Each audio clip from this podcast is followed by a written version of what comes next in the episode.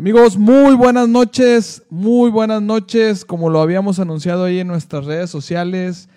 Muchas gracias por sintonizarnos en Tercera y Uno. En esta ocasión, pues nos pegó ahí la locura, aprovechando que está el Gran Premio de México, con toda la algarabía que este ha generado, con todo la moda por el tema de Checo Pérez y su gran desempeño en el equipo de Red Bull. Y pues bueno, nos animamos por ahí a grabar un podcast. La verdad es que ya traía ganas de hacer algo también fuera del fútbol americano y quisimos hoy dedicarle tiempo al Gran Premio de Fórmula 1 y a platicar un poquito sobre este, el deporte motor, el deporte tal vez no considerado deporte, pero vamos a platicar eso ahorita con un invitado especial. Yo les invito a que se queden, les invito a que, a que estén aquí al pendiente de nosotros porque sé que hay muchos aficionados de fútbol americano, el grosso modo de estas redes fútbol americano, pero somos amantes de los deportes. Somos amantes de los deportes, entonces vamos a comenzar con tercera y uno. Mi estimado, qué bueno que te animaste. Déjame, te presento con nuestra gente. Te presento aquí ahora que estamos en vivo. Gracias de nuevo por sintonizarnos. El señor Alberto Galindo, todo un conocedor del deporte motor, con amplia experiencia en, estos medios y sobre todo con, con, amplia experiencia sobre este deporte. Milberto, preséntate con la gente. Muy buenas noches. Muy buenas noches, ¿cómo están todos? Gracias por la invitación.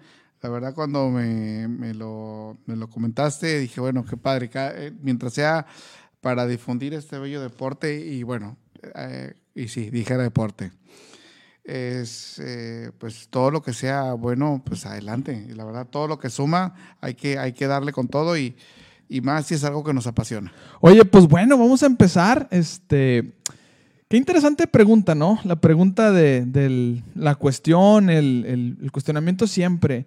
¿Es la Fórmula 1 y el trabajo que hacen los pilotos un deporte? ¿Es considerado un deporte? Sí, totalmente. De hecho, lleva una exigencia física, mental, eh, total. De hecho, no sé si eh, vieron la carrera, la última carrera, para los que la hayan visto, vimos a un Checo Pérez eh, a punto de desmayarse. La verdad, el, gran premio que, se vivió fue, fue exhaustivo. Ok, desgastante, ¿no? Totalmente desgastante. Salió deshidratado Checo y, el, el tema ahí fue de que el, todos los pilotos llevan hidratación al momento, antes de subir al, al coche y en este, en este gran premio, pues Checo tuvo ese problema.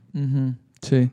Y vimos un Checo muy, muy cansado. Eh, la verdad, qué, qué gran esfuerzo hizo para poder soportar a este tipo de, de, exigencias, los pilotos se esfuerzan de una manera increíble. las rutinas de ejercicio de entrada yo, le, yo te comentaba acerca de, del ejercicio del cuello. El cuello, sí, increíble, ¿no? Es, digo, son tan fuertes como un linebacker. Ah, qué buena analogía te aventaste. Digo, estamos hablando de... estamos en un canal de fútbol americano. Hay que hablar del mismo idioma. Pero entienden, entienden, sí, claro. Entonces, eh, obviamente no ves a, las moles que, que están en, en la línea de golpeo, pero ves a un tipo muy atleta con que exige su cuerpo al al máximo y la verdad, las fuerzas que, que, se, que se llegan ellos a soportar llegan a veces hasta nueve. ¿Nueve fuerzas G? Eso es como dar una pirueta en un avión, ¿no? ¿Algo por el estilo? Algo por el estilo. Wow, increíble. Entonces, podríamos decir que la manera de decir que es un deporte es por la preparación que ellos tienen, por el desgaste que llevan en el, en el, al momento de estar en el volante. Yo he escuchado de pilotos que pierden hasta un par de kilos por carrera. De hecho, sí. Por el tema de la deshidratación, por el tema de, de la exigencia, el calor, estar frente a un bólido, tener la habilidad para moverte. Digo, yo sí lo considero un deporte. La verdad es que no es un deporte que siga tan cotidianamente. Tampoco soy un apasionado de la Fórmula 1, pero la verdad es que sí entretiene, sí divierte y toda la ingeniería y la mecánica, cómo conjuntar al hombre con la máquina, eh, es bastante interesante, ¿no? Sí, totalmente. Y además de, esto es un, deporte de estrategia, en, los cuales tú, eh, los ingenieros que están en pit deciden si meten antes o después al, piloto. Con esto ya se hace hacer un undercut el undercut es meterlo a pits antes que tu rival que tienes enfrente. ¿Para tomar una ventaja o para qué? Para tomar una ventaja. Ok, muy bien. Sí, o bien está lo contrario, que, que puedes, ¿sabes qué? Esperarte, se metió, quieren aplicarte un undercut, pues ahora tú para eliminar eso, ¿sabes que Tienes que acelerar más, eh, aplicarte más para que pues no te lo apliquen. Sí, claro, entiendo. Entonces, podríamos decir que el tema viene por el lado de la preparación física, el desgaste, más la estrategia que conjuntan. Así es. A todo eso lo podríamos llamar Sí. como un deporte. Así es. Y sin olvidar, obviamente, lo que es la ingeniería, el, el coche, que es, yo diría, un... Una máquina perfecta, ¿no? Sí, pero vamos a hablar en, en competencia. El coche es un 60% para mi gusto. ¿Tú crees que es 60% el coche? Sí. Yo creo que es más, ¿no?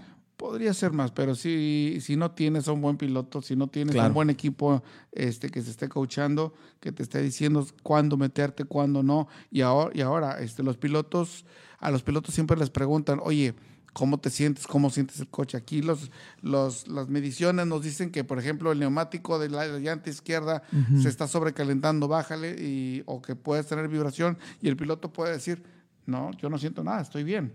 Ok.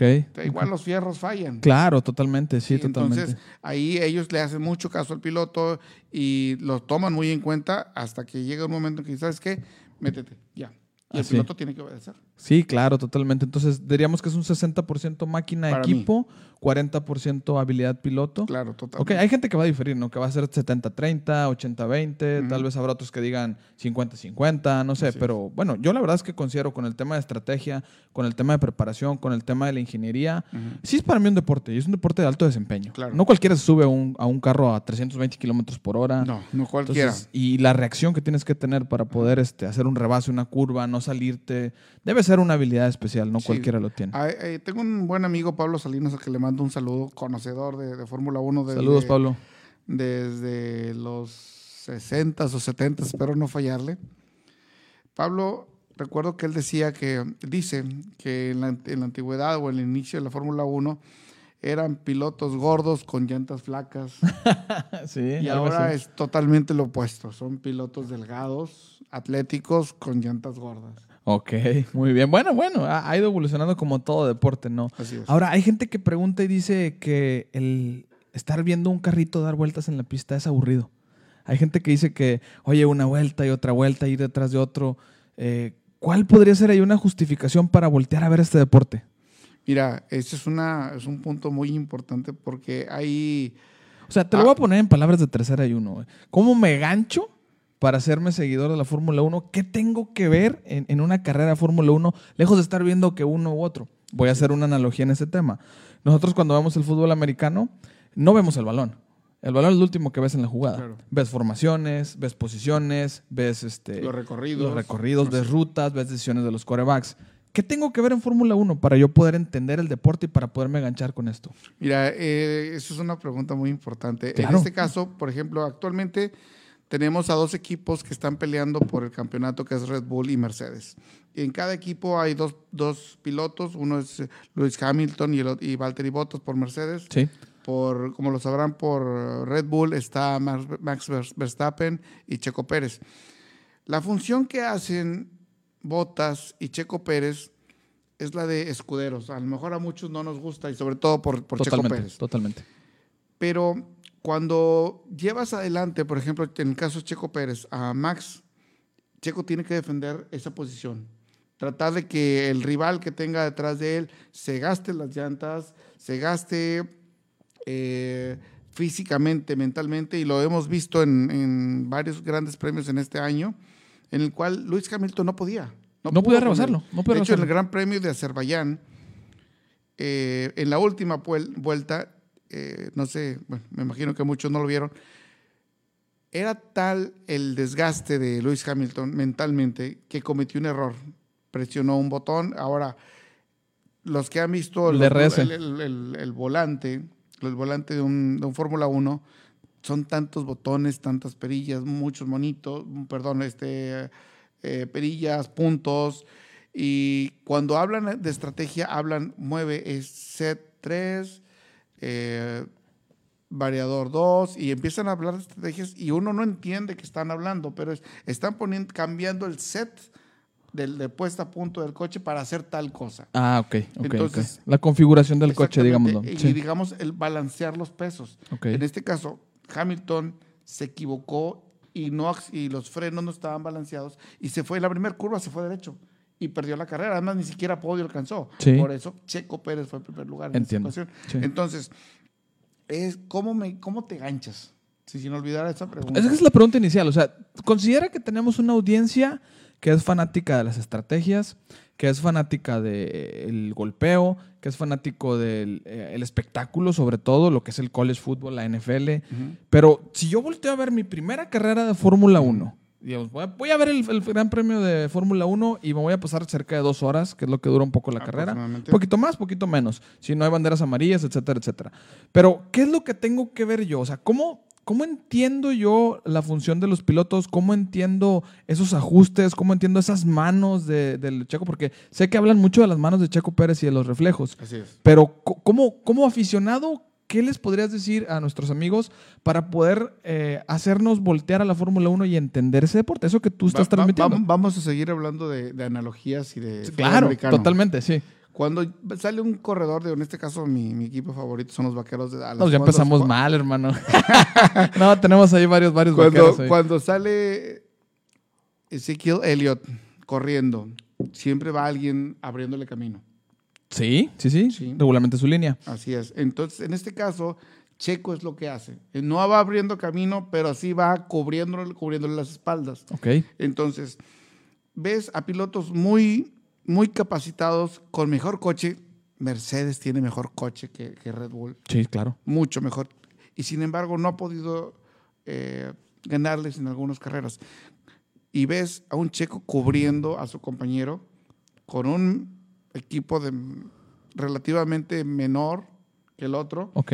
Entonces, y empiezas a ver las batallas, empiezas a ver las vueltas, las curvas, la verdad es algo que a mí me apasiona mucho. Sí, se nota. Ahora en el, en el gran, vimos un gran premio en el cual había lluvia y Hamilton estaba peleando con, con Checo Pérez en unas curvas en las cuales iban los dos pegados, pegados, pegados. Yo te comenté ahí en una de ellas, Hamilton saca a Checo y, y como mexicano, como este, dices, oye, no es posible. Y Checo dice, me sacó, pero me volvió a meter. Y entonces ves esas peleas, no nada más en el frente, en los primeros lugares, lo ves a lo largo de los 20 corredores que hay en la pista. Ya. No nada más es la lucha por el podio, es- tenemos dos campeonatos, que es el campeonato de pilotos y, el campeonato, de, de- de constructores. Es correcto. Entonces, eh, no es como, oye, pues, por ejemplo, fútbol americano, peleas por, primero que nada, por ganar, por ten- ganar tu división y además estás peleando por ganar el Super Bowl. Es correcto, sí, sí, sí. sí. Entonces, Sí, esto es muy similar. Digo, si, lo, si quieres eh, ver similitudes, las hay. Me agrada, me agrada tu analogía, me agrada, me agrada. Entonces, eh, ¿cómo te ganchas? Porque ves la estrategia, ves cómo pelean, ves que hay, hay corredores que son, con pilotos que son, perdón, eh, algo sucios, que están dentro de lo legal, pero que no le deberías hacer alguna cosa esta y los castigan. Tanto de que, oye, Checo sacó accidentalmente a uno, a, a Leclerc, en una de las carreras, y le dijeron, tienes que devolver la posición Sí, por regla. sí, sí. sí. Entonces, hay castigos. ah, No hay, hay banderas amarillas, pero se aplican de otra forma. Pero hay castigos por radio, ¿sabes qué? O le devuelves la posición, o te vas a ir a pits y te vas a hacer un pit stop. Cinco- Obligatorio. De cinco segundos. Cinco segundos es un mundo de tiempo en la Fórmula 1. Que eso es lo que quiero ahorita platicar también, esa estrategia de pits, porque el, el Gran Premio pasado yo veía a un Checo Pérez que le hicieron un cambio de neumáticos refiliado de, de combustible en Ajá. 2.8 No, segundos. no, no carga combustible. Bueno, bueno, ahorita tú eres el experto en esto, tú eres el más técnico. Yo lo entiendo como una carga de combustible, eh, pero 2.8 segundos, hermano. Es, es nada, o sea, es nada. Se te va en, De en hecho, de Red Bull tiene el récord. sí. Y hay una de las paradas que a mí me impresionó fue de 1.9. 1.9 segundos en cambiar cuatro Cuatro neumáticos llantas. y todavía darle ahí una recarga de ¿qué sería? No, no le recarga nada. Solamente, el Solamente cambio neumáticos. cambio de Es increíble, ¿no?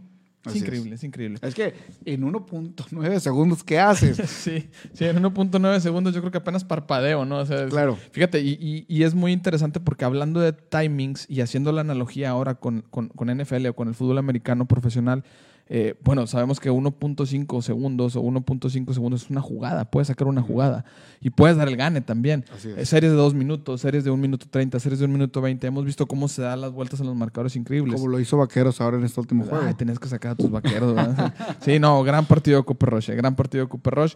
Pero creo que estamos encontrando similitudes en, en los deportes, Claro. este, estamos encontrando similitudes en las disciplinas. Y bueno, yo con esto creo que mato el debate de si la Fórmula 1 es o no un deporte. Para mí queda claro con esos argumentos, con estas situaciones, que es un deporte y es algo de alto rendimiento y es algo de exigencia. Habrá deportes, que ahí sí coincido, que requieran de más exigencia física en el tema de fuerza, Así en el tema de destreza, pero cada uno tiene sus especialidades, Sí, ¿no? Acá en el fútbol americano, o sea, necesitas no nada más la fuerza, la corpulencia. Sí, sí, sí, sí. Yo recuerdo que ten- bueno, tenemos un amigo en común, el Moy. el Moy, Sí, que saludos al está Moy. grande, está grandote, y entonces no, dice, ¿sabes qué? No sé si, si brincarlo, darle la vuelta, que es más difícil. O llorar, compadre, lo veía si querías llorar. A mí me tocó que me cubriera de coreback un par de juegos y hijo de su mecha. Dije, qué bueno que lo tengo de mi lado. ¿eh? Claro. Pero bueno, no, excelente, excelente. Yo creo que ese era un gran debate que quería tener, que quería exponerlo aquí ante nuestros amigos, eh, porque sé que hay mucho público ahorita que, que está entusiasmado y voy a pasar al siguiente tema con el, con el Gran Premio de México.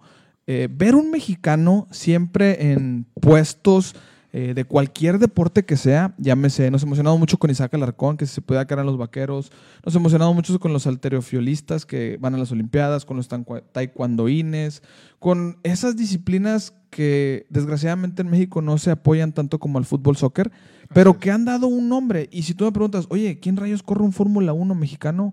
Yo no recuerdo ningún nombre, ¿eh? si no es Sergio Pérez. No sé si tú traigas alguno ahí en la memoria. Pues el más reciente es este Esteban Gutiérrez, de aquí de Monterrey, Esteban Gutiérrez, pero no hizo lo que está haciendo Checo Pérez.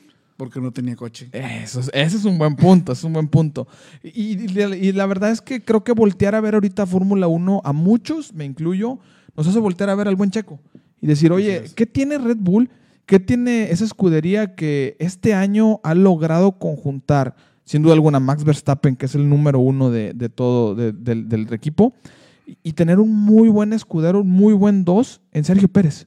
Sergio. Pérez eh, anteriormente estaba, corrígeme, estoy mal, en Race- Racing Point. Racing Point, así Racing es. Point, donde por ahí metieron al hijo del dueño, que está, es. que está la Lando Norris, si mal no recuerdo. No, ese es Troll. Es, ese es Stroll, es correcto, ese es. Stroll. Stroll eh, lo meten ahí a ocupar el- la plaza de Checo Pérez. Checo Pérez gana Bahrein el año pasado. Así es. y después viene la comunicación con este cuate de Red Bull, el, el- el- el gerente o el dueño de Pits. Ay, ¿cómo se llama? Eh, el güerito, el güerito, el güerito. No recuerdo ahorita el Christian nombre. Horner. Christian Horner, le- donde yo vi la, la serie de Netflix, que por cierto está buenísima, la de Drive to Survive. De verdad, tienen que ver Drive to Survive. Y si ven la segunda temporada, eh, no sé cuántas hay, dos o tres. Hay tres, hay tres. hay si, tres. Ves la, si ves la tercera, van a ver lo emocionante, lo que se vivió con lo del COVID y, y el final con el accidente de Grosjean. De las manos Men on Fire, que le llaman al capítulo. es. Buenísimo ese capítulo. Sí, totalmente recomendable para entender este mundo de Fórmula 1 y cómo se juega en la vida los pilotos. Pero volviendo al punto de Checo Pérez, yo recuerdo esa escena en la que, pues Checo sabía que era probablemente su último gran premio, o si no es que su última temporada en Fórmula 1, recibe la llamada de, de Chris y, hijo de su mecha, dices, este tipo, después de que Pierre Gasly eh, hace un mal trabajo en Red Bull, después de que el otro cuate de la sonrisa, ¿Albon? ¿A- ¿Albon? No, es que estaba... este, Primero era. Gasly y y, en la Albon. temporada pasada estuvo Albon. Albon, sí, a a eso iba. Albon también no da el kilo en Red Bull. Así es. Y luego llevan a un mexicano que realmente venía haciendo un buen papel, pero no esperábamos que fuera a hacer lo que está haciendo ahora Sergio Pérez. La verdad es que fue algo reconfortante eh, el, el recibir la llamada, el ver, ¿sabes qué? Te queremos para el equipo de Red Bull, una máquina mucho mejor de la que traías, Así es. un equipo mucho mejor de lo que traías, hablando en temas de recursos, hablando en temas de estrategia, hablando en temas de tecnología, hablando en temas de preparación. Y dices, wow, vamos a tener un mexicano en una escudería de primer mundo Así y va a poder hacer un gran papel. Y Checo lo que está haciendo ahorita es increíble, hermano. Es, mira, Checo llegó a Red Bull eh, después de una noticia. Él, él todavía tenía contrato de un año más. Y de pronto, Lawrence Stroll, que es el dueño de, de Racing Point, le confirma de que pues, ya, no va, a- ya no va a continuar. Y que, Sí. oye, pero todavía me queda un año, pues te lo pago, pero pues ya no, ya, ya no vas a continuar. Negocios. En la, en la Fórmula 1, un contrato no te asegura nada. No sé si en, en- No, acabamos, de, acabamos precisamente el día de ayer de tener un caso de un jugador, Henry Rocks, que cometió una barbaridad. Lo dieron de baja los Raiders. Acabamos de ver también a Jalen Smith, ex linebacker de los eh, Cowboys, transferido o cortado por los Cowboys con contrato, eh, tradeado a Packers, Packers lo corta. Eh, no, la verdad es que yo creo que en los deportes profesionales lo único que te garantiza el seguir es tu desempeño.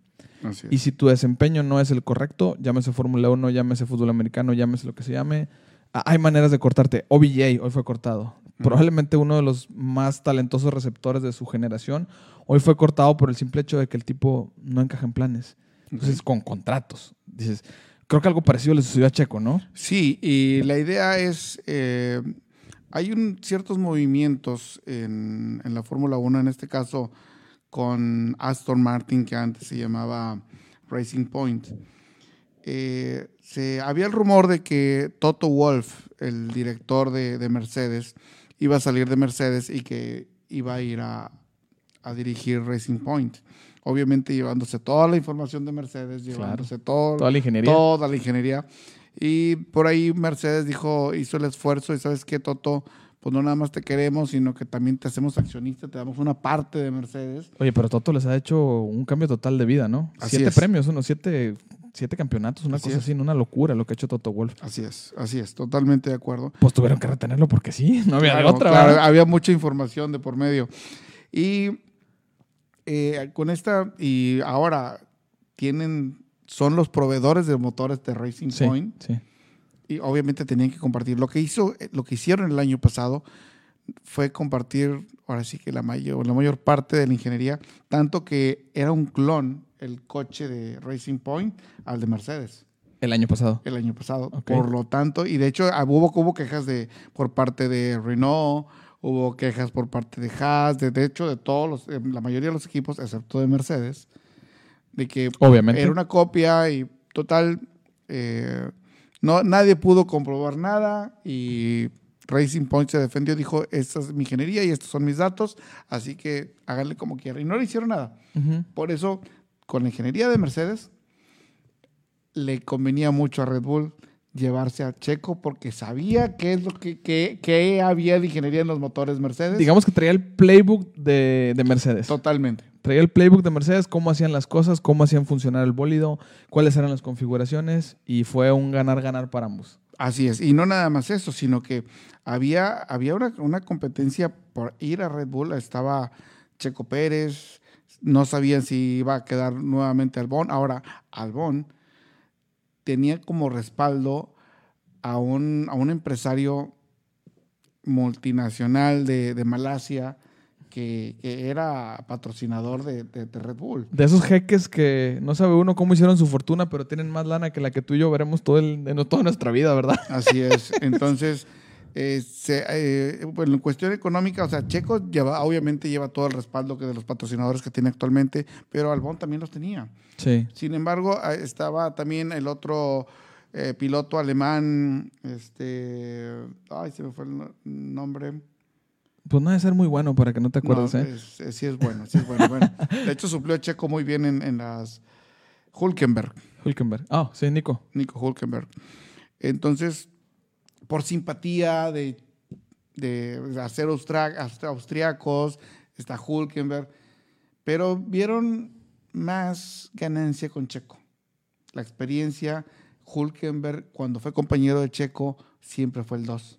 Checo fue el primero. sí, sí, sí. sí, y lo que se decía en aquel entonces es que Checo es un piloto de paga. Para los que no ¿sí sabes lo que es un piloto de paga. Dale, dale, dale, dale. Para los que no sepan, eh, un piloto de paga es aquel quien aporta el dinero a la escudería para, para tener un lugar en Fórmula 1. Oye, entrando en ese tema, ¿está Carlos Slim detrás de Checo Pérez? Sí, sí, sí está. ¿Sí? Sí. Entonces sí es algo de piloto de paga. Voy a decir que lo fue y ahora está ahí por sus propios méritos. ¿Por su talento?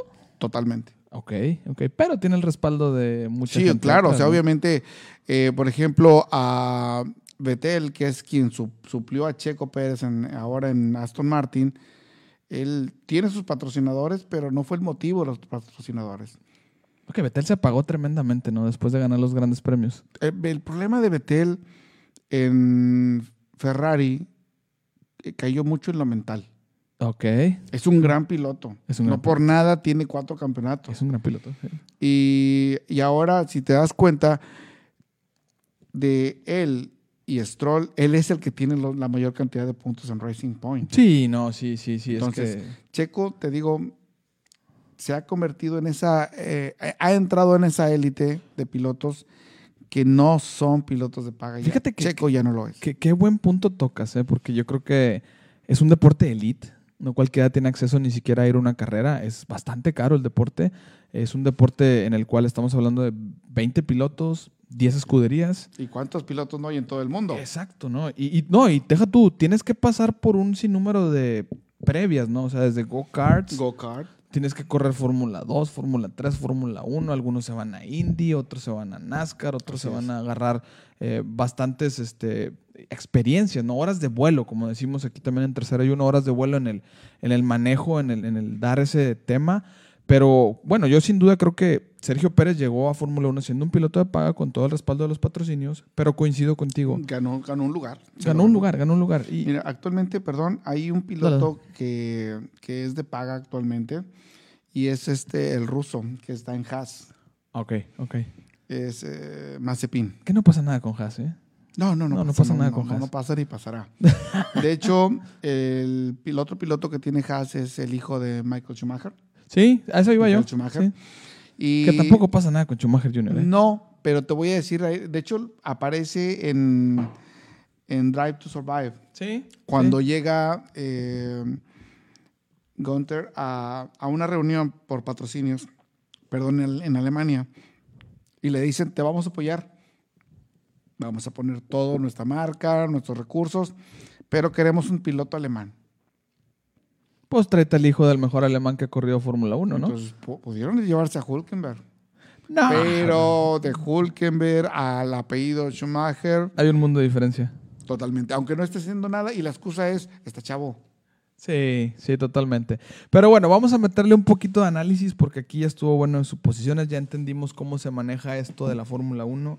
Eh, la verdad es que vamos a meterle un poquito de análisis al tema de las carreras y quisiera tocar eh, dos grandes puntos. El primero, vamos a darnos el tiempo para revisar el circuito de México. ¿ok? El circuito de México yo he escuchado y he visto que es uno de los más eh, bonitos en el tema de público, bonitos en el tema del ambiente. Terminas ahí en el, en el Foro Sol, si mal no recuerdo. Eh, terminas como si fuera un estadio, todos te ovacionan, llegas y deben de sentir muy a todo dar los pilotos, eh, porque en otros circuitos no se da eso. Es un poquito más la línea final, la meta, si hay algo de, de público, pero acá estás hablando de mucho más gente el público de México es mucho más pasional, mucho más este, emotivo, mucho más entregado. Pero si hablamos de complicaciones, el, el- y te pregunto a ti porque tú eres el experto, ¿el Gran Premio de México es un circuito complicado para los pilotos?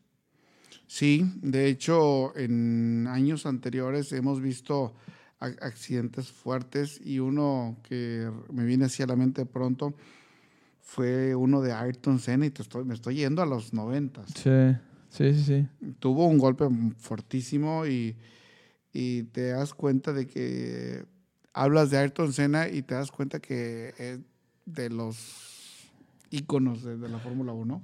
Pues sí, literalmente falleció manejando un Fórmula 1. Así es. Y eso fue en Monza. ¿En Monza? No, no, Sí. no fue en Monza, fue en. No fue en Monza, fue en otro circuito en Italia. Que es la Imola. famosa... es Fue en Imola. la famosa eh, batalla con Michael Schumacher y es donde pierde Ayrton Senna la vertical, se va y se estampa contra el muro. Y pues bueno, ya sabemos todo lo que pasó. Eh, fallece desafortunadamente Ayrton Senna y nace la leyenda de Mike Schumacher. Así es. Entonces, ok, entonces es un circuito donde tú lo categorías dentro de uno de los complicados del, del serial, Es, es complicado. La, la altura en la Ciudad de México 2500 metros. eh, favorece a que a ciertas escuderías. Si podemos eh, recordar los ganadores de los grandes premios últimos del 2015 para acá. dale, dale, buen, buen empiezan, dato. empiezan Mercedes, Red Bull. Mercedes, Red Bull. En el 2015, Nico Rosberg. Ok, 2016, Lewis Hamilton. 2017, Max Verstappen. 2018, Max Verstappen. Eh, 2019, Lewis Hamilton. El año pasado no hubo. Si No, pues, por si el tema de la si pandemia. no, te digo, también se lo hubiera ganado eh, Max Verstappen. Ok, Digo, ok. es lo que yo creo. Y viendo eh, Red Bull tiene el coche que más se adapta a las cargas a las cargas aerodinámicas. A ver, me estás diciendo, y amigos, escuchen bien, me estás diciendo que Red Bull parte como favorito para ganar el Gran Premio de México. Claro. O sea, tú pones, vamos a hacer esta analogía, y, y lo voy a decir así bien claro. El sábado pelea el Canelo. Ajá. Tenemos knockout del Canelo y podio para Checo Pérez. Sí. Probablemente. Mira, yo te podría decir que yo espero un tercero o segundo de Checo. De Checo en segundo. Así es. Wow, y, brother, y yo me, wow. me uno al, al pronóstico de un amigo, a Augusto La Madrid. Un saludo a Augusto. Saludos. Experto en Fórmula 1. Hamilton no termina. Oye, pero no termina en podio. Pero, pero, te digo. pero te voy a dar un dato. Ya tuvimos la oportunidad de ver la primera práctica hoy. Así es. Hoy Checo se estrelló, brother. Así es. Hoy Checo se estrelló. No, nada más fue Checo, también fue Leclerc. Dicen por ahí que había polvo en la pista. Había, había, había mucha, mucho polvo en la, en, la, en la pista. De hecho, la gente que pudo ver la transmisión por Fox o, o la gente que está en España por, ah, no recuerdo cómo se llama la cadena, pero eh, había, había mucho, mucho polvo en la, en la pista. Pero por ahí también pasó Hamilton. Por ahí también pasó Nico. Por ahí también pasó Verstappen. Y ellos terminaron la carrera. Digo, Checo sé que hubo un golpe y regresó. Eso, eso me queda Pero, claro. ¿Te fijaste en qué lugar terminó? Eh, no, no, no lo vi. No lo vi. Cuarto. Sí, sí, sí, sí, voy, voy de acuerdo contigo. Pero, ok, está bien, coincido contigo en el pronóstico y creo que la, la aerodinámica del coche para, para la Ciudad de México favorece a Red Bull. Eh, me parece, sería un gran notición que Checo nos regalara un podio, ¿eh? Sería una, una muy buena alegría para los mexicanos ver el podio de Checo Pérez. Eh, a mí me gustaría, la verdad, que ganara Max Verstappen para hacer la, el gap de la diferencia de puntos más grande con Lewis Hamilton. es. Lewis Hamilton en lo particular no es un piloto que me agrade. Eh, su forma de manejarse me hace muy sucia. Eh, ha ganado Es, increíblemente. es, es, como rudo, es dirían, rudo. Dirían el fútbol, soccer, es canchero. Es canchero, sí, es canchero. Diríamos en el fútbol americano es este de esos equipos que te marean, te duermen, te adormecen, te va llevando poco a poco y de repente, ¡pum!, se te despega y ni cuenta te das. La verdad, a mí el, el- el estilo de manejo de Lewis Hamilton me parece algo sucio, algo eh, cochino. Es mi, es mi perspectiva, digo, respeto las opiniones.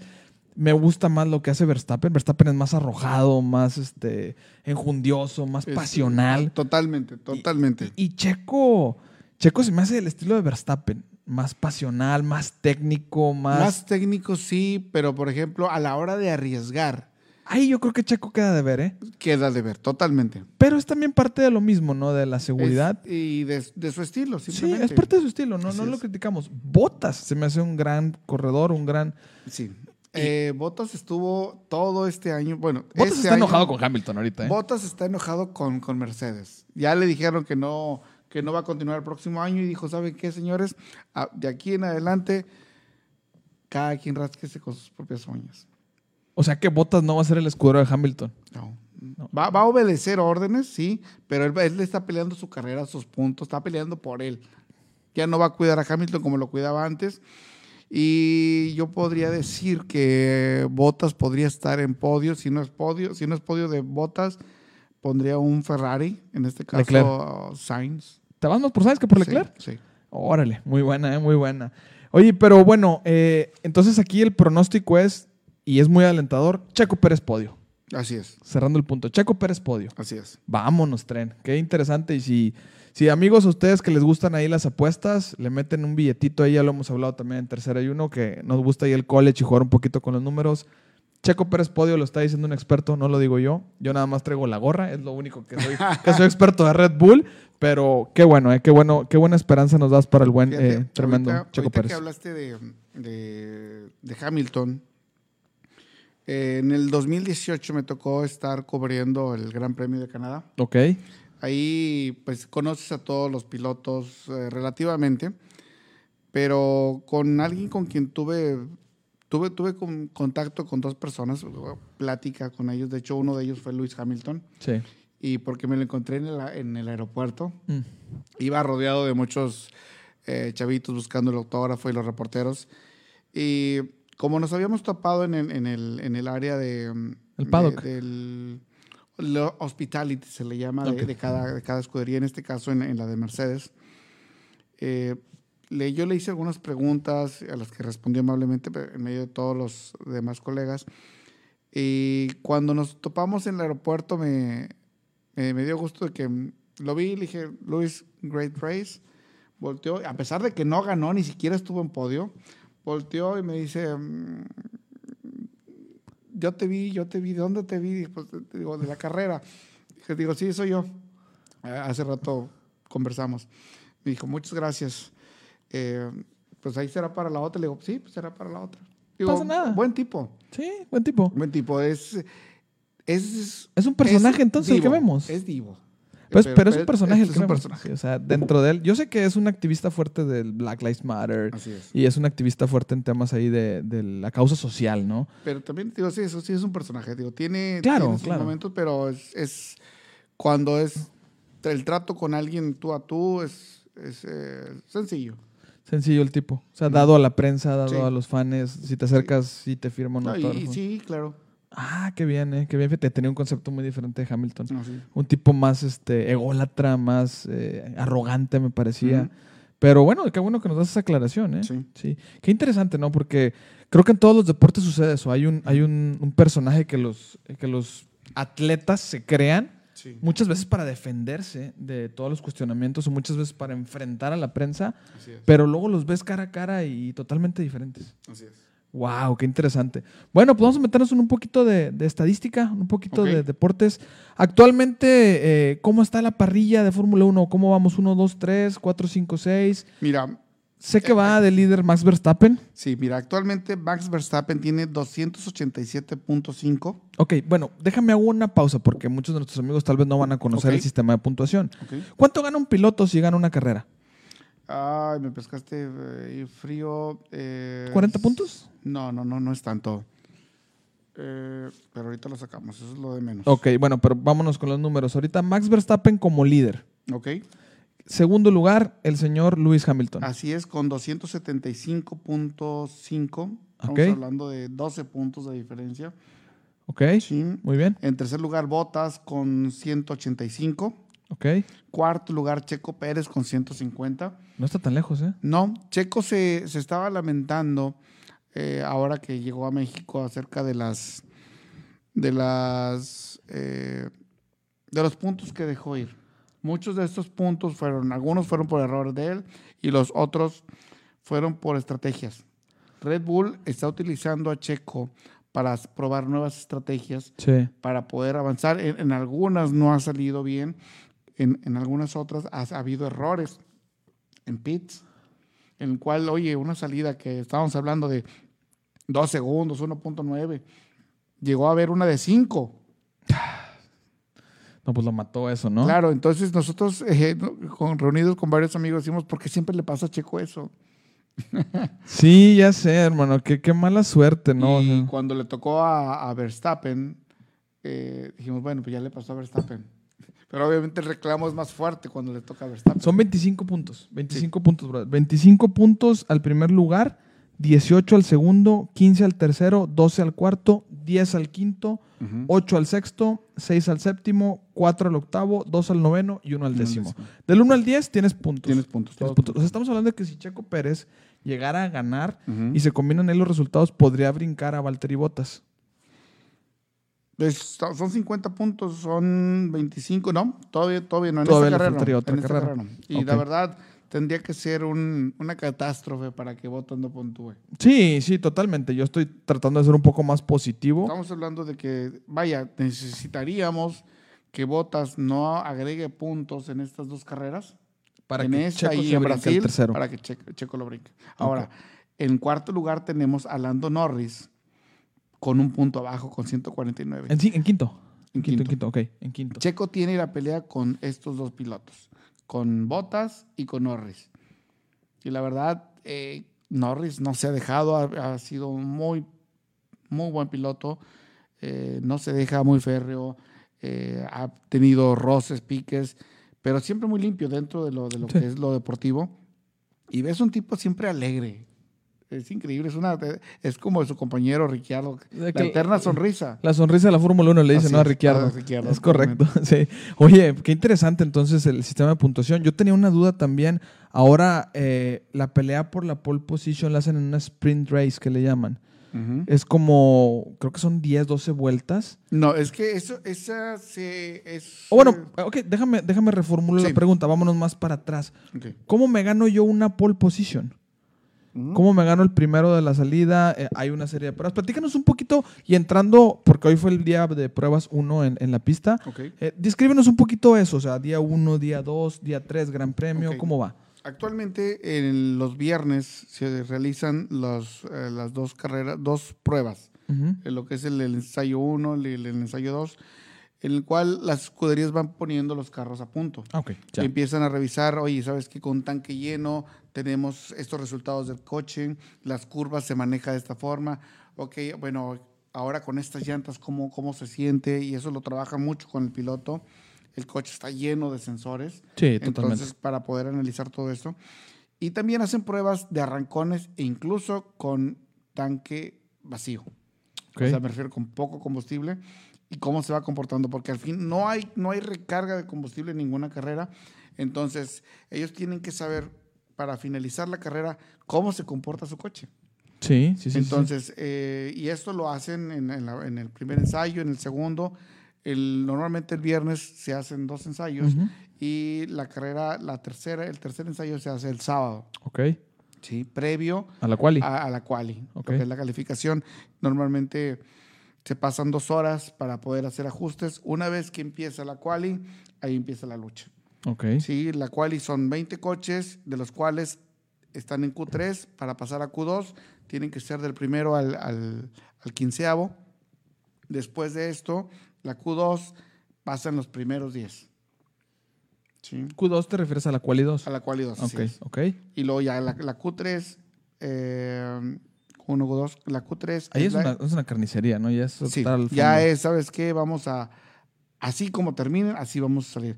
Lo que comentabas hace un momento se, fue un, es un experimento que ha hecho la Fórmula 1 para ver de qué forma podemos eh, hacer esto más emocionante. Más espectacular. Así es. Sí. Entonces, eh, oye, que si de- las, las escuderías argumentaron de que, ¿sabes qué? Vamos a desgastarnos más. Y la, la- la Fórmula 1 dijo, ¿sabes qué? Te ponemos más llantas, no hay bronca. Oye, pero si, si alguno de mis pilotos choca, ¿cómo le hago el día siguiente? Pues ah, te ayudamos o no sé, de que alguna forma. Entonces, se, son tres, tres pruebas las que se están haciendo en este año. ¿Qué son los sprint race? Así es. Y por lo que yo he oído y en mi opinión personal, no nos gusta. No nos gusta. Da un punto, ¿no? Si ganas. Será muy Sí. poco atractivo. Pues un punto lo puede, por ejemplo, si tú obtienes eh, la pole position, el primer lugar en, en la, en la Q3, Ujú. ganas un punto. Ok. ¿sí? Adicional a los que llegarás a ganar en, En la carrera. Sí. Cuando ya estás en la carrera el, el domingo, están los puntos como los, Ujú. los, los lo acabas de señalar, pero existe un, un punto extra más al que haga la vuelta más rápida. Sí, señor. Entonces, pero solamente pueden acceder a ese punto los que están del 1 al 10. Si el onceavo hizo la vuelta rápida, no le suma punto.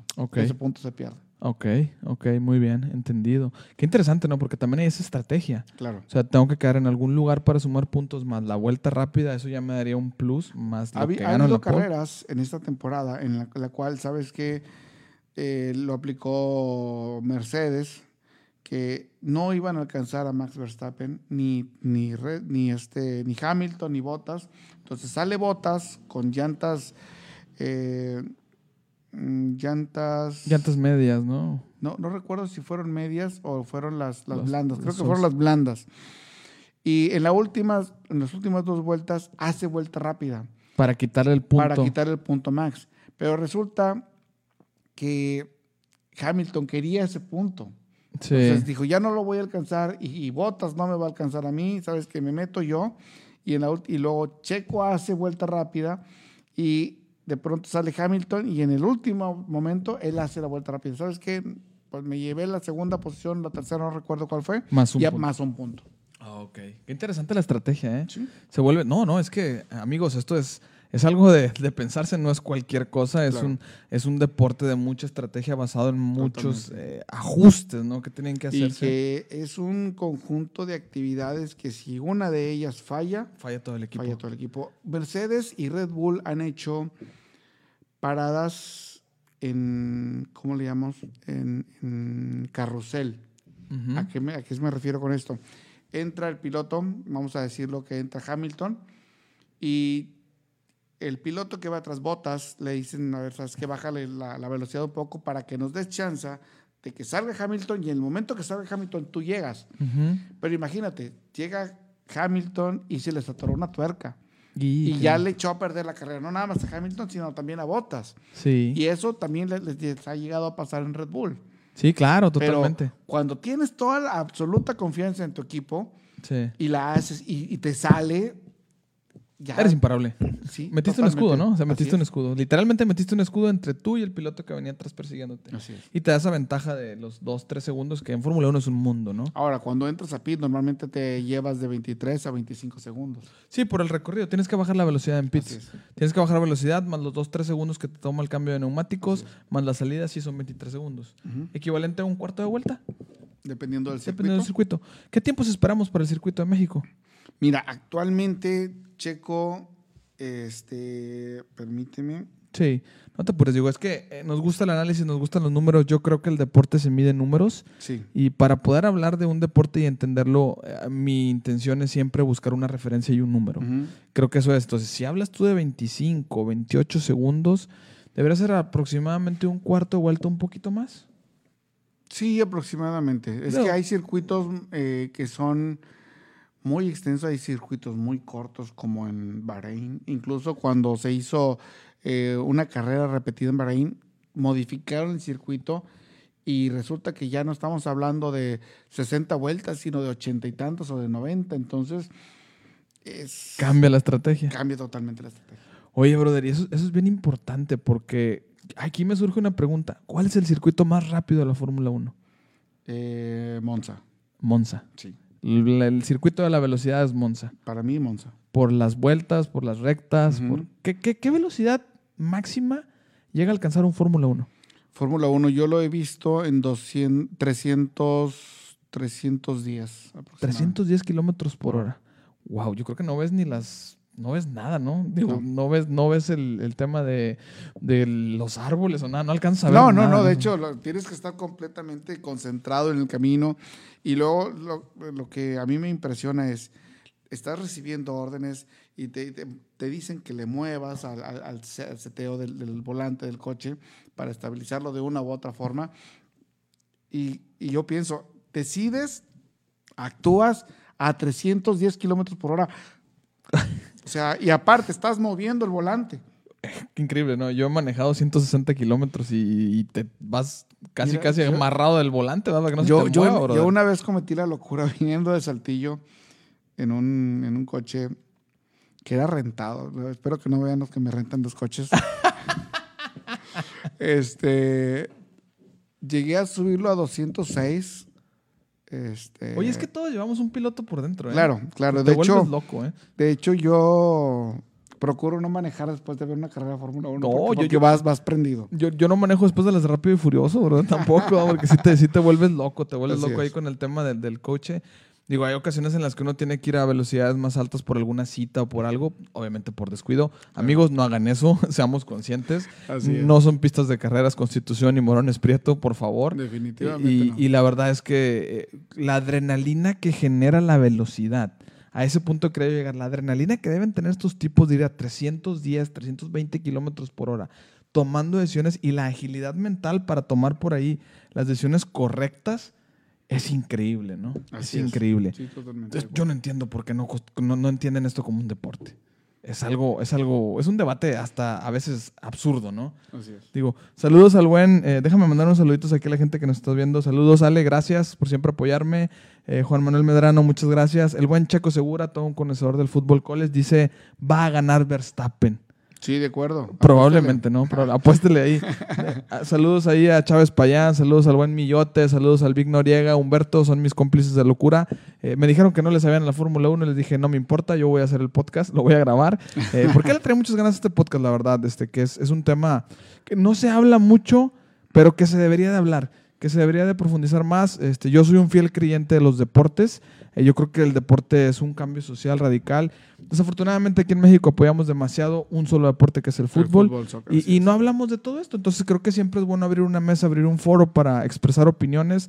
Tenemos ahora estos medios digitales que nos ayudan un mundo a expresarnos y que más gente conozca de más deportes. Esa Ah, es la función de esto. ¿eh? Así es. Ahora, la difusión que ha tenido esta semana y que tiene cada, cada vez que viene la Fórmula 1 a México, Sí.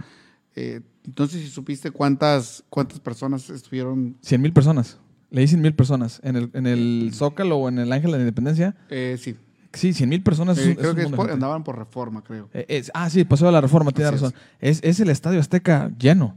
Así es. Es el Estadio Azteca lleno, sí. Estamos hablando de que, eh, mira, México, ahorita lo, lo estabas hablando, se ha llevado el Gran Premio de México cinco ocasiones Ujú. El título del el mejor Gran Premio de la Fórmula 1. Sí, cinco años consecutivos. Sin duda. La verdad, yo estuve platicando con los organizadores hace un par de años. Estaba en ese entonces escribiendo para Momento GP en España. Muy bien. Y les dije, oigan, ¿sabes qué? Tengo el contacto en- de los organizadores y me concedieron una entrevista y hablamos acerca de, de cómo se preparaban, de cómo estaba preparado el servicio médico. De hecho, bueno, un saludo al doctor César Cruz, que, es, eh, que estuvo participando en la organización en, en los servicios médicos. Es increíble, tenían disponibles dos helicópteros, eh, los hospitales tenían eh, reservas de sangre, los tipos de Sí, sangre de sí, todos los pilotos, sí. tenían acceso directo a los quirófanos, estaban listos por cualquier emergencia. Que hay un mundo de gente que se mueve alrededor de la Fórmula 1 y la derrama económica que esto representa. Tocas un muy buen punto. La derrama económica que deja un gran premio. Yo escuché algo de 85, 90 millones de dólares del Gran Premio de México. Así es. 85, 90 millones de dólares es un mundo de dinero. Sí. Es un mundo de dinero. Yo creo que me atrevo a decir que ni siquiera la selección en un partido los junta allá en Estados Unidos. La verdad es que es algo atractivo. eh, sin duda alguna nos pone en los ojos del mundo el hecho de que digas que hemos sido ganadores del, gran, del mejor gran premio de Fórmula 1. Cinco veces. Cinco veces, cinco veces. Y el, el- te repito, el, hermano- el, el autódromo Hermanos Rodríguez es una chulada. Así es. Es una chulada de pista. Yo no sé por qué nos quitaron esto hace algunos años, ¿no? Hubo ahí temas eh, económicos, políticos medio extraños, Así es. que, que no vale la pena entrar en eso, pero bueno, la ventaja De- es que ya lo tenemos, ¿eh? Exacto. De hecho, hubo este, la grandiosa idea hace algunos años, en 2018, 2019, que se habló de que ya no iba, ya no iba a haber Gran Premio de México.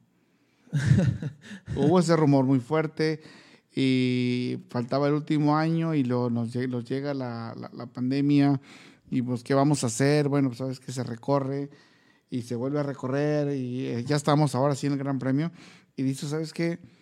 Vale la pena, vale Claro, la pena meterle. claro. Obviamente, eh, unos puede decir es que no todos ganan, pero los que ganan, ganan muy bien. Y estamos hablando de desde el puesto de la señora que vende gorditos o la gente que renta cuartos para que alguien se quede. Es una Es derrama económica. Una derrama económica. es una economía de escala. Yo Así creo es. es increíble, ¿no? La economía de escala que estos eventos mundiales generan y el arrastre. Así es. Entonces, yo creo que vale la pena algún día hacer el esfuerzo por ir a un gran premio, ¿no? Claro, de hecho, eh, vale la pena. Tienes que visitar un gran, un gran premio. Tenemos tres grandes premios que tenemos cerca relativamente. El primero de ellos, el más cercano, Austin. eh, es el de Austin. Sí. Tienes que ir a Austin. Si puedes ir, ve. Eh, el Gran Premio de México, el Gran Premio de Canadá. Bueno, Canadá no está tan cerca. No está tan cerca, pero de Canadá a Brasil nos queda Canadá. Ah, no, Estamos- totalmente, Estamos fuiste hablando, estamos hablando de cinco horas aquí en avión. Sí, sí, no, Brasil son Este, alrededor de 12, 13 horas, una cosa así. Y la verdad, digo, ir a un gran premio en, en otro país, puede ser Austin o Canadá. Yo viví el de, el de Canadá que me encantó. Eh, de hecho, fue, fue mi primer gran premio fuera de México. Ok. Y el estar hablando con gente de, de otros países, de eh, platicar con ellos y entender cómo te ven, cómo ven a México, hacer contactos. eh, eh, hablando de contactos, un saludo a Kate Walker, eh, del- New York, New York Times enfocada a Fórmula 1. Wow. Eh, son esos tipos de contactos que, que- que uno hace y en los cuales te hacen, te ayudan a ver desde otra perspectiva. Claro, claro. Te, hace- Claro. te ayudan a ver no nada más este cuadrito pequeñito, sino ya ahora Más sí global. La, la- la- la forma, ahora sí que la foto en grande. Ah, perdón. Sí. Ok. Entonces, eh, ahora en cuestión de los eh, souvenirs, eh, si pueden comprarlos, cómprenlos. La verdad, la, la- la gorra que tienes está hermosa. Sí, me, me la, me la saqué a meses sin intereses aquí en una tienda departamental, ¿eh? Bueno, para los que gusten, en, yo tengo una gorra de Red Bull de Verstappen. Yo la, te, te comentaba hace un momento. Yo la compré en el Gran Premio de Canadá en 25 dólares canadienses. Ah, traducción a pesos. Eh, estaba como en 15 pesos el dólar canadiense. Ok, hablando de 500 pesos. Poquito aproximadamente. menos, poquito menos. Y hoy le, hoy le comenté a un amigo, a Pablo, que está ahorita en, en Ciudad de México y viendo Gran Premio. Le dije, oye, Pablo, ahí te encargo una gorra. Y me dijo, oye, cuestan 3 mil pesos. ¿Qué? Dije, una gorra 3 mil pesos. Dije, no, mejor locura, me, junto el dinero y me voy a Canadá. Es una compro". locura, O vas a Austin y te la compras. Sí, claro. De hecho, en la, en la página de la Fórmula 1 te la compras original y vale la mitad del- o menos que eso. 3 mil pesos. Es un robo. Y, No, hay gente- bueno. y la gente lo paga. No, pues lo que pasa es que está de moda ahorita, ¿no? Y te quieren Así vender la del Checo Pérez en 3 mil, ¿no? Y te han de Claro. poner la firma y todo para que la compres, ¿no? Claro. Wow, qué interesante. Pues qué buena plática, hermano. ¿eh? Qué buena plática, qué bueno conocer acerca de- del mundo motor, eh, del, del automovilismo. Este, vamos a cerrar con tus pronósticos para el campeonato. ¿Cómo ves tú el campeonato? Ok, el campeonato yo lo veo muy cerrado. De hecho, creo que se va a definir en las últimas dos carreras. ¿Ok? ¿Qué son Sí. cuáles? Mira, actualmente tenemos bueno, Gran Premio de México, Brasil, nos queda Arabia Jazz Saudita, Marina, ¿no? Sí. Abu Dhabi y Jazz y Bahrein. Ok, ok. En estas dos últimas carreras se va a decidir. Creo que hay una en la que dan los dobles de puntos, ¿no? En la última carrera, si mal no recuerdo. ¿O ya no estás en Mm, modalidad? No, no, no. Ah, ok, muy No, bien. Recuerdo alguna vez haber escuchado algo así. Ok. Ok. Entonces, y vamos a comprometernos. ¿Cuál es tu pronóstico para el 1, 2 y 3? Verstappen por muy poco, Hamilton segundo Ok. y yo creo que Bottas quedará en tercero. No pero ves por, por un 16, diríamos. de- arriba de Checo. Arriba de Checo. Ok. ¿Y no ves más a Botas en 2 que a Hamilton? No, hay una diferencia muy grande.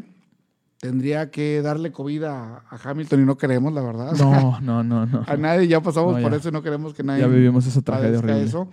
Y tendría que pasar algo para que Hamilton no corra, la verdad. Hamilton, yo creo que ni, ni a Max ni a Hamilton nos bajan del, del primero o segundo. Ok. Sí. ¿Posibilidades para Checo entrar al 3? Sí hay, sí hay. Tendría que ser, ya dependería de, de algún error en pits, de algún error este, al volante. Creo que son dos pilotos muy experimentados y yo veo ahora más peligroso a Botas que antes, porque Botas está corriendo por él. Sí, sí, no, totalmente. Ya el tipo. El próximo año va a estar en, en Alfa, eh, Alfa Romeo Ajá. y, y él sabe que no va a tener el coche ni las oportunidades que tiene hoy. Entonces él está aprovechando su oportunidad. Wow, qué interesante. ¿Tu gran premio favorito, brother? Canadá. Nah, pero dime de veras. Canadá, Canadá, digo, a mí me encantó Canadá. No, Digo, pero tú lo viviste. Yo te Claro. hablo del que creas más espectacular en el serial.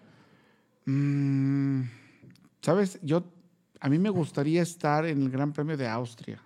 ¿Ok? Creo que es un gran premio. Hablaste de, de apasionamiento. Sí, sí. Somos sí. muy apasionados, pero la gente, Bélgica, Holanda, Austria, y porque ser la, la casa de Red Bull, Ok. deberías de, de- de un día que haya la oportunidad que veas una carrera ahí, Sí, sí, sí, sí, totalmente. llegas y ves que pasa el Red Bull y ves la marea naranja con las este, bengalas naranjas y el estruendo que provoca, no lo has escuchado aquí. ¿Ah, sí? Es increíble. Los europeos son fríos, ¿no? Los, Los austriacos no. No, no, los holandeses, no, los austriacos, los, la gente de Bélgica, no, no lo son. ¿Sabes que yo quisiera ir a Mónaco? Sí, es, es, es que Mónaco es otro boleto. Mónaco es muy elite, el, el Gran Sí, Premio, ¿no? Digo, hablando ya de, de espectáculo, creo que es más complicado el rebase en Mónaco por ser callejero. muy, muy complicado. Por ser callejero. Casi casi el que gana la pole tiene el Gran Y Premio asegurado. normalmente, y normalmente hay lluvia. Sí, sí, totalmente. Pero todo el glamour que lleva Mónaco, todo el- el- el ambiente, todo eso, me, me llamaría la atención. Digo, sé que es carísimo, que es algo wow, extraorbitante los precios ahí del, del costo, porque pues literalmente están corriendo por las calles de una ciudad, yo creo que del tamaño de Monterrey, ¿no? De Nuevo León, muy chiquita. Eh, pero estaría interesante, digo, para mí, si tú me dieras a elegir un, un gran premio, a mí me gustaría elegir Mónaco, por todo lo que, que Sí, claro, y aparte es un lugar hermoso. Sí, sí, ¿A se quién no le gustaría estar ahí? Al lado del Mediterráneo, ¿verdad? Así es. Pues bueno, brother, terminando, porque ya casi llevamos una hora. ¡Wow! Wow, nos, qué aventamos, rápido. nos aventamos un gran tiempo. Este podcast va a estar disponible en Spotify. Eh, lo bajo ahí, lo edito y lo pongo en Spotify para darle distribución. Eh, también estamos por ahí en, en Google Podcast, estamos en Deezer, estamos en Anchor y en algunas plataformas de, de distribución de contenido digital. Obviamente se queda grabado en la página de Facebook. Te voy a etiquetar ahí para que lo, compartas. Claro, con Este, todo gusto. Y, y te voy a hacer un reto, ¿eh? Te voy a hacer un reto ya terminando. Eh, esperamos no ser el último podcast. Esperamos, digo, yo estoy ah, abierto Ah, a, excelente, digo. a cualquier invitación. Porque esta página, eh, estamos hablando de tercera y uno, nació el proyecto hace cinco o seis meses. Ujú. Nos encanta el fútbol college, nos encanta la NFL. Decidimos empezar por el fútbol college por ser un mercado no tan explotado en México, Ujú. pero un fútbol americano muy puro. Y el deporte motor sí es elite, sí lleva una gran inversión, sí lleva una esfera específica, pero también es un deporte muy puro. Sí. Es un deporte muy puro, muy pasional. eh, y pues bueno, yo encantado de la vida de platicar. Te digo, Claro. no, no soy un experto, me gusta hablar. Eso sí. Mira, y a, a mí, de ahorita que hablas de fútbol americano colegial, yo soy fanático de, de- de las Águilas de Texas A&M. De los Aggies. ¿De los Aggies? No, no me digas que las Águilas porque te corro del podcast. Aggies, de los Aggies, Sí, de los Aggies. De los Aggies de Texas A&M. Yo también estuve por ahí un par de veranos haciendo eh, unos cursos en, en- en el campus de aquí de Laredo. No fui hasta Aguiland. pero la verdad es que sí. eh, esos, esos tejanos son, son buenos. eh, son buenos para el fútbol. Eh, los Longhorns también son muy Son muy buenos. buenos. Pero los Aggies tienen algo más este, coloquial, más, más, más accesible. A mí me gusta mucho el, el- el- Sí. el fútbol y ahorita con Zach Calzada tienen el futuro del coreback eh, en, en esa posición, eh, en ese chico freshman apenas, primer año, eh, tuvo que entrar por la lesión del coreback titular. Pero mis Aggies de oro van a estar este, batallando un poquito. eh. Yo creo que van a estar dentro de los tazones de medio pelo, no los veo más allá. Yo me hice muy fan del Johnny Manziel cuando fue coreback de los Aggies, entonces este, ahí andaba jugando americano con el 2 en la espalda y Sí. nomás sentí dos, tres golpecitos y dije, ya creo que ya, ya es suficiente, suficiente de esto, ¿verdad? Sí. Saludos al buen Pedro León y a los amigos de, de Brisas que, que estuvimos ahí echando algo de, de cotorreo. Este, pero bueno, digo, vamos viendo cómo nos acomodamos y me gustaría hacer un review contigo de lo que vimos en el Gran Premio de México. Claro, con todo gusto. A ver si te animas. Este, hay un espacio de 15 días entre carrera y carrera. Y pues vamos a agarrar un tiempito a los micrófonos, echarnos un cafecito eh, Claro. para, para platicar el deporte motor y como dices tú bien, darle difusión a esto. Claro, no, yo puestísimo. Mándale saludos a la señorita Anita González, que sé que también es Saludos a. Anita González, a la, se- a la señora diputada. Diputada Anita González. Si eh, escuchas este podcast, Anita, eres una gran inspiración para seguir la Fórmula 1, la verdad. Sí, la verdad es una de las personas que ha inspirado y, y ha, vamos a decir, que, que le ha tocado trabajar desde... Picar piedra, brother. Picar piedra, es lo que es la palabra piedra. que estaba buscando. Picar piedra eh, y generar este, esta gran admiración hacia la Fórmula 1. Sí. Y a ver si un día se da el tiempo de echarnos una platicada. Sí, claro, de que hecho... muy complicado Yo con recuerdo agenda. que, fíjate, cuando iba a ir al Gran Premio de Canadá, le dije, oye, voy para allá. ¿Alguna recomendación? Dijo, llévate un suéter. Le dije, Anita, pero es junio, llévate un suéter. pues sí, me llevé mi suéter, estábamos a 7 grados en junio. Eh, el, el sol sale a las 4 o 5 de la mañana. Y se va a las 2 de la tarde. Yo creo, no, no, no. así, de, hecho, se, se metía cerca de las 9 y media. O sea, dura, el, el día era extenso. Está al revés aquí. Te vuelves loco, ¿da? no sabes si dormirte o, o levantarte o qué hacer y, allá. Y si, te- y si dices, oye, Ciudad de México, tan loco, sale con suéter. Allá es todavía más ex- extremo. pues muchas gracias, mi estimado. Un placer tenerte aquí en los micrófonos de Tercera y Uno. La verdad es que la pasamos muy a todo dar. Muy a gusto. Eh, muchas sé, gracias. sé que se, se complicó el podcast este, por temas de trabajo y de los dos, pero, pero bueno, lo sacamos y, y que, que a gusto estuvo la plática. Se Sí, nos fue volando el tiempo. Eh, repito, amigos, muchas gracias por escucharnos, por sintonizarnos. Eh, la verdad es que esto lo hacemos por, por amor al arte, no nos, no nos ganamos un peso, pero la verdad es que nos encanta platicar de deportes, platicar de este cambio social y si desde esta plataforma podemos ayudar a difundir un poquito más eh, otros deportes, pues invitados, ¿verdad? Invitados totalmente. Vamos a hacer un poco más de especiales para seguir platicando de lo que nos gusta, nos apasiona. Dice mi buen Vic Noriega. Saludos al Vic, saludos al señor productor Humberto, que nos estuvieron ahí coacheando. Y pues bueno, esto fue Tercera y Uno, edición especial, Gran Premio de México de Fórmula 1. Así es. Hasta la próxima, señores. Hasta luego.